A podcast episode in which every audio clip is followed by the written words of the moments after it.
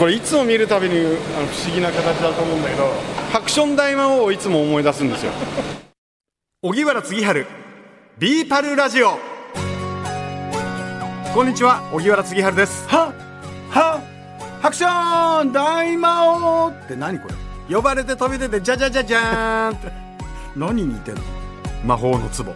ああウイスキーのあれでしょ？蒸留所の。まさにそのはいはいはい。通りです、さあ埼玉県秩父市にあります。世界が注目するジャパニーズウイスキーイチローズモルトのベンチャーウイスキー秩父蒸留所を取材する機会をいただきましたのでその様子をお届けしております。え前回はウイスキー製造の仕込みまで紹介しました。今回はいよいよウイスキー作りの醍醐味に迫ります。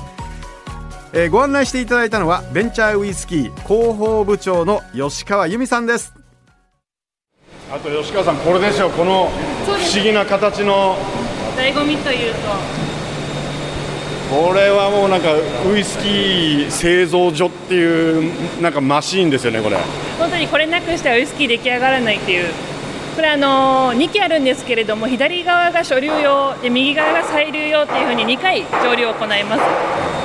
で両方ともこれスコットランドで作っていただいたものなんですが単式蒸留機とかポットスチルっていうふうに呼ばれますで釜の中の構造なんですけれども太いコイルが3巻きぐらい入っていてでその中に熱い蒸気を通してきます、そうすると加熱されてもろみの中のお水とアルコールの沸点の差を利用してアルコールが先に蒸発します、でアルコールの沸点78.4度ぐらいなんですけれども先に蒸気になったアルコールが上に上がってで後ろの柱の中にお水が流れているパイプが入ってます。はい。であそこで冷やされてまた気体から液体に戻りますはいはでアルコールが下のタンクの中に溜まっていくっていう。いうん。でこれで1回目の蒸留をすると随分ともろみ凝縮されるので、ん。だいたい2000リッターあったものが700リッターになります。へでアルコール度数が7%から20%ちょっとまで上がります。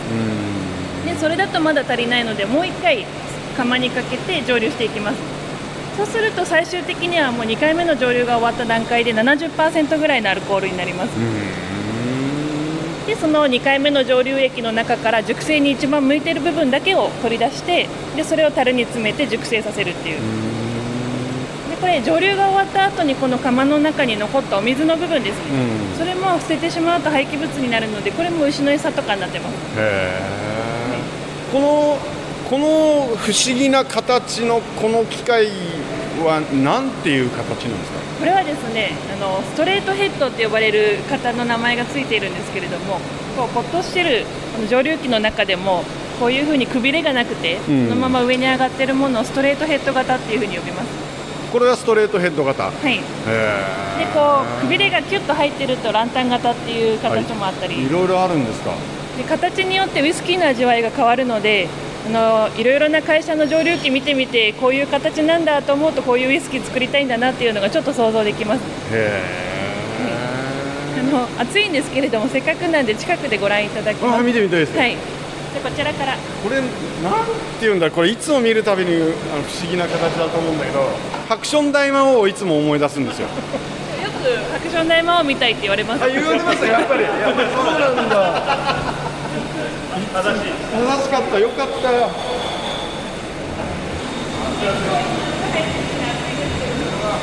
これはじゃあし下で火を下で火入れてるんあ中のコイルで。蒸気を入れてで今こう蒸気が上がって冷やされて今流れ出てます。ああ出てる出てる。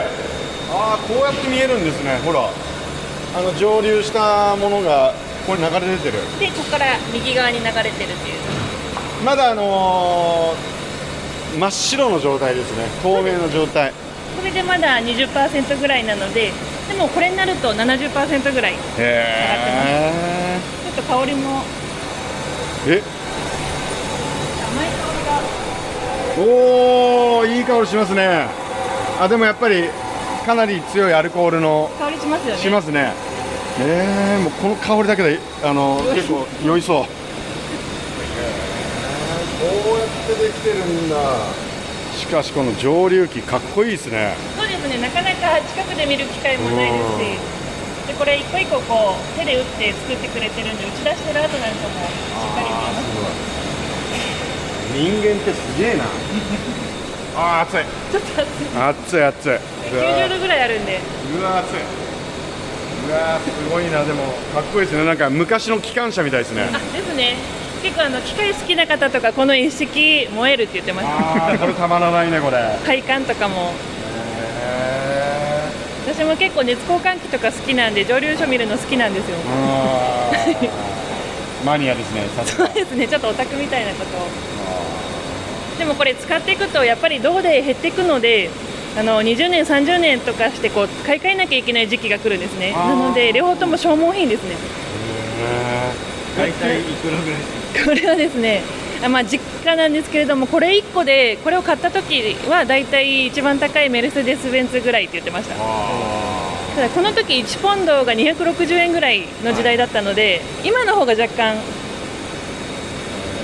ただこれ世界中からオーダーが入ってるんで大体作ってもらうのに3年待ちとかになります。わで形変えちゃうと味も変わってしまうんでまたオーダーするとき全く同じ形にしてもらうっていう。そうなんですか。はい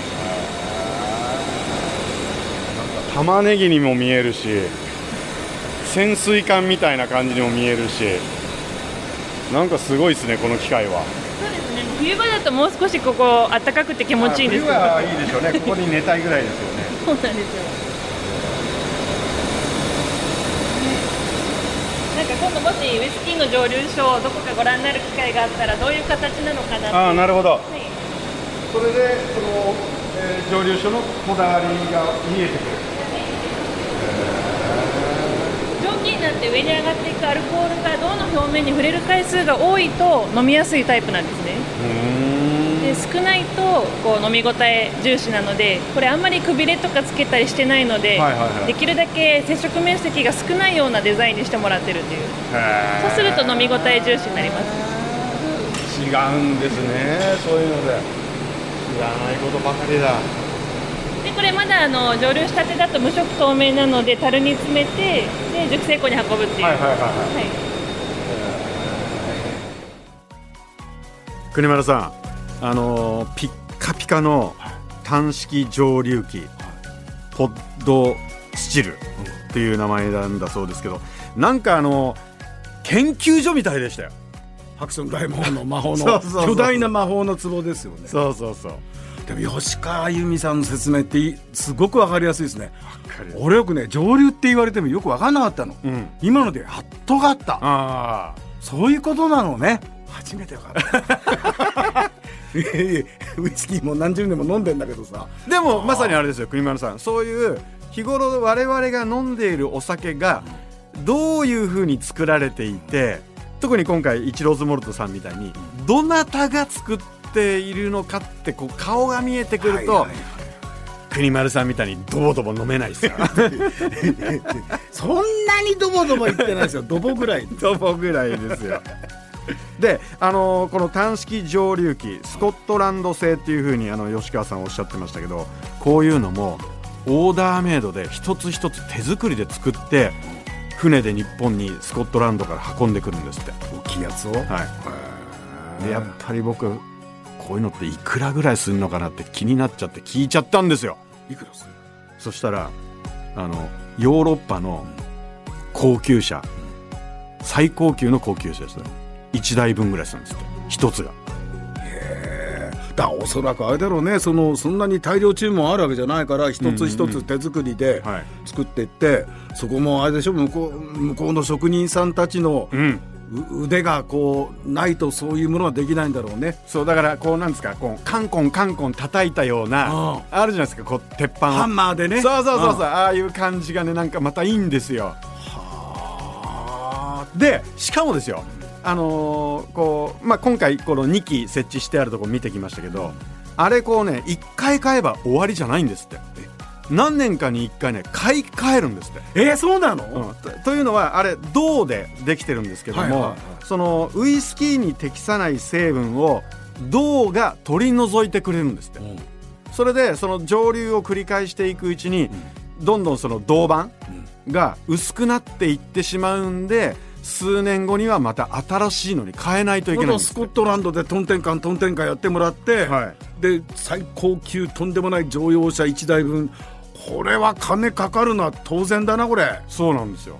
はびっくりしました。あ、はい。この番組を Apple Podcast や Spotify でお聞きの方は番組フォローと星5つ評価もお願いします。番組をフォローしていただくと新しいのが更新されたら通知が届きます。また b パルラジオの動画コンテンツも公開中です。YouTube の文化放送チャンネルからぜひチェックしてみてください荻原次春 b パルラジオ。この時間のお相手は私荻原次春と野村国丸でした。